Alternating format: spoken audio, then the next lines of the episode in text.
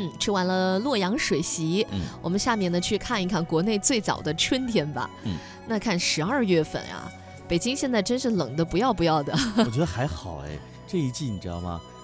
呃，如果在东北这个温度的话，哦能，对，忘了忘了你是东北来的了。只能是刚入冬。对，前两天还有人发那个内蒙的，还是呼伦贝尔吧，那好像是最冷的地方吧呃，。现在已经是呃不算最冷，但是现在已经是零下二十八度到三十二度左右了。但是呢，在黑龙江的漠河、黑河这一带呢，可以探底到四十到四十几度零下。我真的无法想象零下四十几度，我得穿什么衣服出门？貂勇，对，是你们东北要买个貂的，这是身份的象征。嗯，这个时候，大家是不是就开始怀念起温暖的地方的好了？哎，是，嗯、有一句话说得好，说如果不知道去哪儿，就去大理吧。哎，真是啊！现在有些嗯朋友在假期的时候旅行嘛，然后嗯选不到一个很合适的目的地的时候，直接买一张机票飞去云南，然后在云南省内再来选航班，到底是去大理呀、还是去这个什么丽江啊呃腾冲之类的对，哪儿都好。其实云南旅游资源太丰富了。只要到了云南，嗯你就不愁没地儿去了。但是当我听说无量山脚下的樱花都已经开好了的时候，嗯还是让我感到非常的惊讶。你很惊讶，我我也很惊讶。我知道云南四季如春，但是不知道他们春天已经来的这么早。对啊，这一季开花了。哎，因为它那个苍山顶上还有积雪，但嗯山下的樱花已经开了。那这是云南唯一一座开满樱花的山谷，它相比宝山、腾冲、玉溪、澄江更美更有名。在山坡、山谷、溪边、树林和灌木丛中，一簇簇、一树树，和冬日的阳光交相辉映，俨然是一副春意盎然的模样，总是吸引着无数的摄影爱好者前去一睹芳容。嗯，那世人认识无量山呢，大多源于金庸的武侠小说《天龙八部》。开篇呢，作者就将主人公段誉引到这里，白雾锁骨的悬崖峭壁、玉龙悬空的滚滚瀑布，还有岩洞密室内的神仙姐姐塑像啊，嗯，就弥漫出一个武林江湖的状态了。哎从金庸笔下描绘出来的无量山，就像一个人间仙境一样，虚无缥缈，仿佛不曾存在，以至于很久很久之后，当大家踏到这里的时候，看到这座山的真实样貌，才恍然，原来它不只是在小说当中，在现实生活当中，它就存在着。嗯，你大概也没有办法在其他地方看到如同无量山的冬阴这样的盛景了。嗯，海拔大约是两千一百七十五米，面积呢大约是两千亩。每年的十二月十几、二十来天最佳观景期，而且还不收门票。呃，这一季好像这个时候就对了，对呀、就是现在，所以啊我们给大家推荐嘛。对，整理一下你的年假啊，嗯，明后天我们就开拔吧，就还没来得及休年假的啊。抓紧啊！哎，呃，然而最神奇的是，在上个世纪八十年代底，这里原本呢，这个是一处几乎荒芜的一个茶园，很少有人来的。那后来呢，被一位台湾的老板接手管理了。那考虑呢要给茶树遮阴，所以在茶园当中呢穿插了几千株的冬樱花树。嗯，谁知无心插柳柳成荫，竟造成了这冬日里的满园浪漫呢。嗯，冬樱花呢种在茶园中间，一排排绿的茶田，再加上一株株粉色的樱花，相互映衬，是格外有调调。那于是呢，人们索性就把这樱花盛开的山谷就改称樱花谷了。偶然的一个机会呢，一位摄影爱好者把樱花谷的照片挂到网上，这个如同世外桃源般的地方就火了。没想到知道的人呢是越来越多，这几年呢，逐渐散播开来，几乎成了每个冬天来大理的摄影师必定会来追逐的取景地。嗯，那这里的冬天呢，也总会有一些惊喜带给各位。由于它地处红河流域，纬度相对比较偏南，所以充足的水汽遇上阳光，就造成了晨雾。尤其是冬天的清晨啊，缭绕的云雾犹如给满山的冬樱花蒙上了一层面纱，迷人仙境的气质更加明显，让人着迷啊。清晨七点多起来，碧绿的茶园呢已经被粉色的冬樱点燃了，云海漂浮，山峰时隐时现。不一会儿，天边开始泛白，雾气开始慢慢的飘散，白云就上下翻腾起来。那日落时分呢，它又是另外的一番景象了。层层山峦，暗蓝色的背景当中，一束束光芒打亮了层层的茶山。强烈的明暗对比当中呢，阡陌纵横的茶山上，一簇簇的樱花生动可人。早上日出前后与傍晚时分是摄影的黄金时间了。主观景台可以拍全景，也可以拍到观景台下面的茶园，来寻找局部之美。因为樱花的花期不长啊，所以呢，与樱花谷的每次约会呢，都让大家倍感珍惜。所以近两年开始举办了无量山樱花节，很多人都会蜂拥而至。嗯，呃，我们在呃樱花节期间呐、除了赏樱花之外，还可以吃到别开生面的跳菜宴。跳菜宴是什么宴啊？这在当地已经流传了一千两百多年了，素有“东方芭蕾”之称的彝族舞蹈。和金庸先生笔下的凌波微步有着相似的动作特点，还有人笑话呃笑称说这凌波微步的招式灵感，啊说不定就来自这个跳菜的，这是古老的一个来自无量山的舞蹈了。是，那这个舞蹈呢，是彝族群众在举行，比如说喜庆、婚丧等一些活动的时候不可缺少的一个习俗啊。那有喜事的时候呢，以跳菜助兴；遇到丧事的时候呢，以跳菜化悲。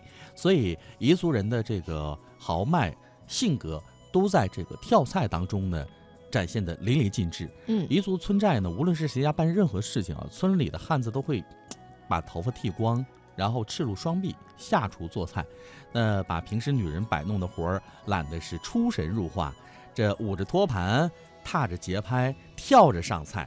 那这个场景令大家非常的大开眼界，食欲大增啊！嗯，它的奇特之处在于，它不但是一种舞蹈，嗯一种上菜的礼仪，更是一道道美味佳肴，讲究吃并快乐着。托盘上的一盘盘菜肴有无量山乌骨鸡、无量山火腿、无量山杂菜、无量山小锅酒和锅巴油粉等当地特色。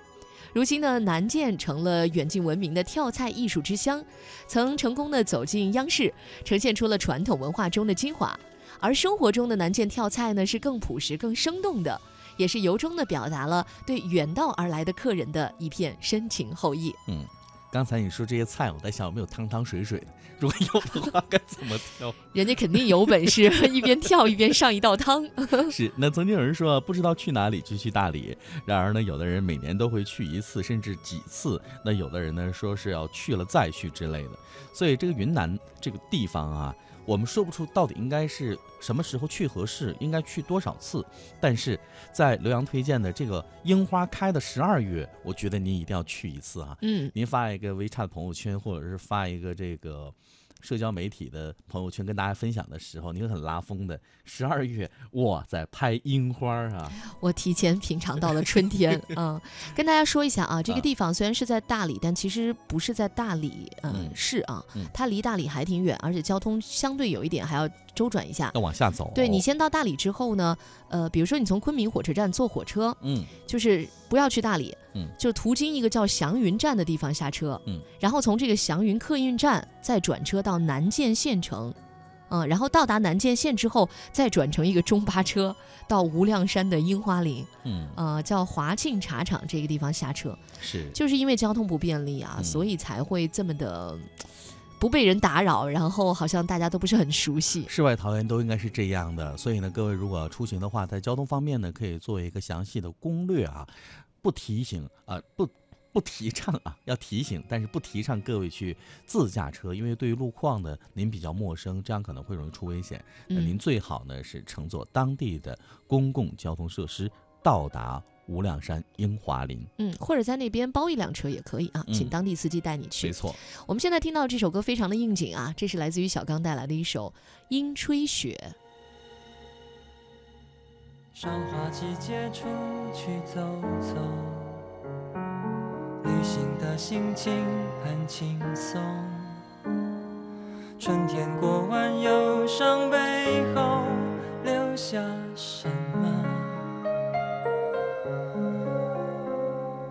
时常看见当时的我，有些决定不假思索。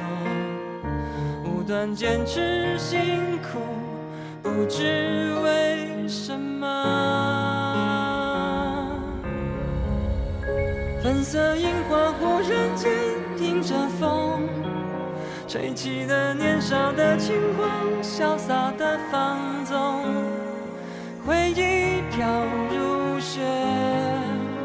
慢慢的遥远的乡愁。我曾深深爱过的白雪般的你，在那座城市谁的情，淡淡想起，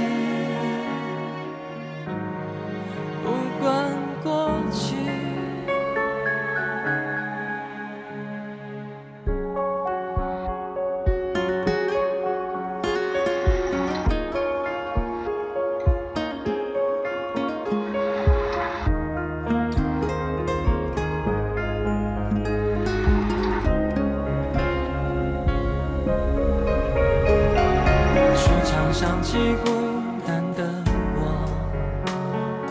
旅行只是为了逃脱，拖着疲惫辛苦，不与人联络。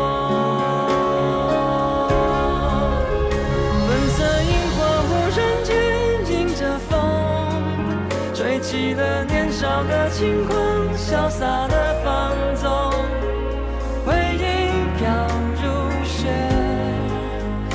慢的、遥远的乡愁。我曾深深爱过的白雪般的你，在那座城市谁的记，淡淡想起，